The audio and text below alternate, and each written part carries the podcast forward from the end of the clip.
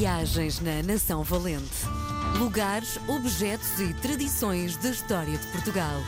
Com Helder Reis. Hoje é dia de recebermos na RDP Internacional Helder Reis, autor de vários livros eh, eh, na, eh, Nação Valente, Lugares, Objetos da Tradição Portuguesa, em livro que passa programa de, de rádio. Helder, bem-vindo! Olá, olá. E é tão bom, eh, olá a todos, é tão bom quando a palavra escrita passa a palavra dita. Eu Sim. acho uma viagem interessante. Eu gosto muito de palavras, sempre gostei, eh, até da geografia que uma palavra pode ter, é, é tão bonito. Eu estudei eh, algumas línguas eh, muito pouco úteis, mas muito bonitas de, de escrever. Estudei hebraico, estudei aramaico, estudei grego, estudei latim.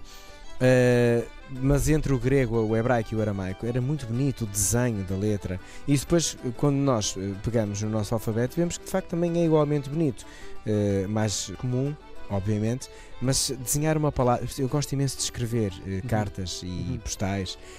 É, é um gesto tão bonito. Enquanto estás a escrever o nome da pessoa, a despedir, estás 100% a pensar naquela pessoa, a desenhar uma palavra cheia de sentido para aquela pessoa e transformar isto eh, em palavra dita na rádio, ouvida e espero eu com alguma atenção, é, é fascinante. É uma magia, uma Sim. magia bonita. Bom, o nosso Helder eh, fez uma tese de mestrado à volta, eh, no fundo, da poesia de Mel Breiner.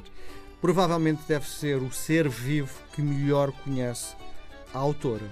Hum. a pergunta que te faço é: depois de teres acabado de fazer a tua tese de mestrado, sentiste que tinhas uma ligação afetiva à autora?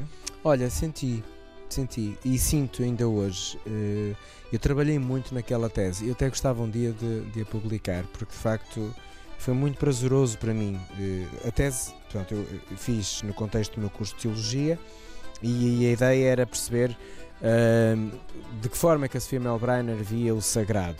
Não necessariamente um sagrado católico, mas o sagrado, a religião sim. e fazer essa reflexão por aí. Então tive. Na altura não havia, não havia internet, não havia computadores, portanto foi mesmo há muito tempo. Biblioteca, não é? Então eu passei dias e dias, passei meses na Biblioteca Nacional do Porto e ehm, As pessoas já te conheciam, não é? sim, já era um habitué, porque de facto eu entrava lá cedo e saía lá mesmo muito tarde. Como é que tu ias vestido? E- Não é isso, porque se estiveste no seminário, provavelmente tem uma roupa diferente, não é? Não, não, nós Não? no seminário só usávamos uma roupa diferente quando eram as liturgias, Ok. em que usava a batina e Sim. eh, de resto andava. Não andavas na Rua de Batina, é isso? Não, não, não. Desculpa Não, esta andava a pergunta. civil. Sim, sim. Mas houve tempos em que sim, houve Sim. tempos em que sim. E tinha colegas que usavam cabeção. Uh, mas eu. O que é cabeção? O cabeção é, é aquela patilhinha branca que se vê nos colarinhos Ah, dos ok, padres, Ok, sabes? sim. Pronto. ok. Mas eu sempre dispensei esses adereços. Uhum, Certo, já era uma premonição de que eu não ia estar lá até ao final. uhum. Então, Mas que foi uma escola para ti, no fundo, provavelmente foi formaste como homem e Claro. és a pessoa evoluída que és, porque aprendeste muita coisa, não é? Não sei, assim, não sei se sou mais evoluído ou se, eu, eu sinto que sou diferente devido à cultura de seminário que tive. Eu fui para o seminário tinha 12 anos, saí do seminário tinha 24 e, e saí de casa aos 12 anos. Eu não vinha a casa todas as semanas e às Uhum. vezes estava 15 dias sem ir a casa. Com 12 anos, sabes, é, é bastante intenso. Isso faz de ti homem muito cedo. Hum, e pronto, e desenvolve em ti muitos valores e, e muitas aptidões eh, de pequenino para seres homem, não é? Claro. E pronto, e, e despertou-me, olha, fez-me de mim uma pessoa diferente, na Claro. forma de escrever, de comunicar, de, de viver. Fugimos verdade. imenso daquilo que estavas a contar. Ias para a Biblioteca Nacional do Porto e, E passavas horas, não é? Passava horas a ler os livros de Sofia, a ler. A Sofia deu- dava pouquíssimas entrevistas, porque dizia, e bem, que o melhor que eu tenho para vos dizer já está dito nos meus livros, portanto, para que é que vou estar a explicar aquilo que está escrito? E, e ela tem mesmo muito poucas entrevistas de televisão, nem se fala, de rádio também, e imprensa escrita. Era uma delícia para mim encontrar uma entrevista de Sofia.